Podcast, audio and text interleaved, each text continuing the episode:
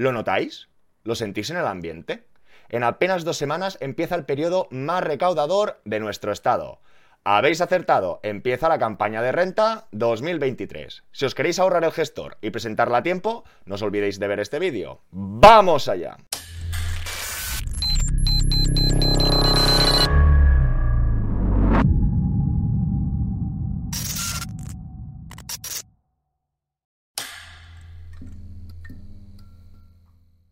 Hola a todas y todos, bienvenidos al Banquero del Pueblo. Recordaros que actualmente trabajo en un banco y cuando lleguemos a 100.000 suscriptores nos veremos las caras. Como habíamos comentado hace unas semanas, me veo con la obligación de dar las herramientas y los instrumentos para que cada uno sea autosuficiente, para que cada uno de nosotros sea capaz de hacer su declaración de renta.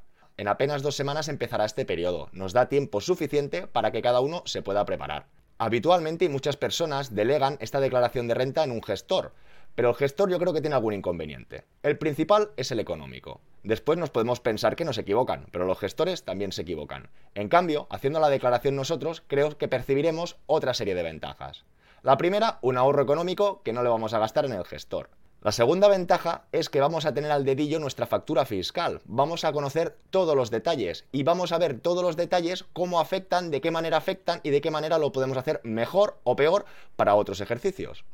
Y para aquellas personas que están preocupadas, que no saben si tienen la obligación de hacerla o no, no os preocupéis, que en próximas sesiones lo veremos más al detalle. En todo caso, siempre recomiendo hacer la declaración de renta, porque todas aquellas personas que no están obligadas a presentarla, si cuando miran el borrador o miran su declaración como les saldría, realmente les sale a devolver, la pueden presentar para que les devuelvan dicha cuantía.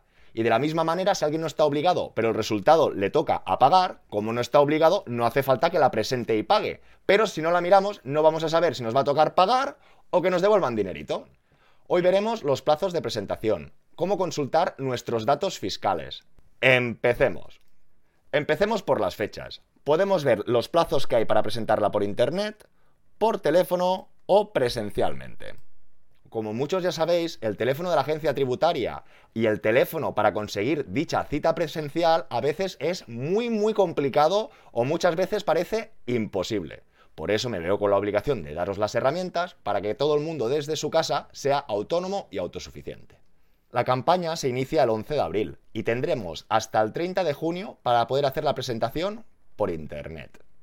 Para todas aquellas personas que quieren hacer la declaración por teléfono, recordar que el periodo se inicia el 5 de mayo y finaliza el 30 de junio, el mismo día. Y todas las solicitudes de cita previa la podrán empezar a hacer a partir del 3 de mayo hasta el 29 de junio. Es decir, cualquiera que la quiera hacer por teléfono, por favor recordar que el último día para reservar la cita sería el 29 de junio. Y como acabamos de hablar, el tema del teléfono puede ser bastante complicado. Para todas aquellas personas que quieren ir presencialmente a las oficinas de la agencia tributaria, este periodo empezará el 1 de junio y también terminará el 30 de junio. Recordaros que la solicitud de cita irá desde el 25 de mayo hasta el 29 de junio, que igual que en el caso telefónico, las fechas son bastante justas. En la descripción del correo os dejaré el link de esta página de la agencia tributaria y ahí también tendréis los teléfonos para intentar dicha llamada. Y a continuación nos encontraríamos en la página web Campaña de Renta 2022. Que todo el mundo recuerde que los ejercicios fiscales van de año a año. Es decir, ahora en 2023 vamos a tributar por todo el ejercicio 2022, del 1 de enero hasta 31 de diciembre. A veces hay un poco de juego de nombres, con qué renta es, si la del 22, la del 23. Empieza el periodo de renta del 2023, pero vamos a declarar fiscalmente todos los rendimientos, etcétera, del 2022. Dicho esto, antes que empiece el periodo, lo que ya podríamos hacer cada uno de nosotros sería comprobar los datos fiscales. Los datos fiscales los encontraríamos aquí, tendríamos que identificarnos con nuestro DNI o certificado electrónico. En este caso, para este paso no hace falta el certificado electrónico, ya haremos otras ediciones para que todo el mundo lo tenga ya preparado.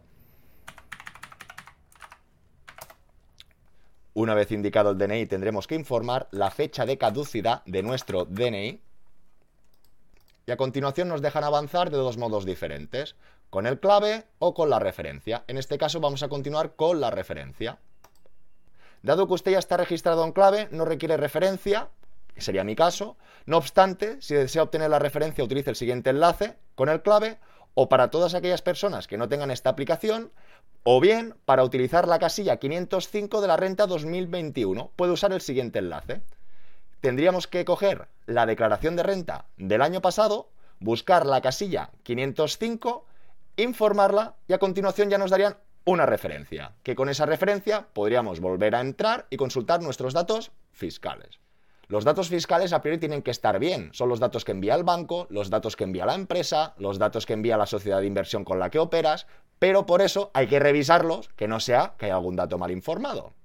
Esto sería todo por la sesión de hoy. Hemos visto el calendario, hemos visto estos datos fiscales y en muy poquito seguirán viniendo otras ediciones para que todo el mundo se pueda defender y podamos avanzar para hacer dicha declaración.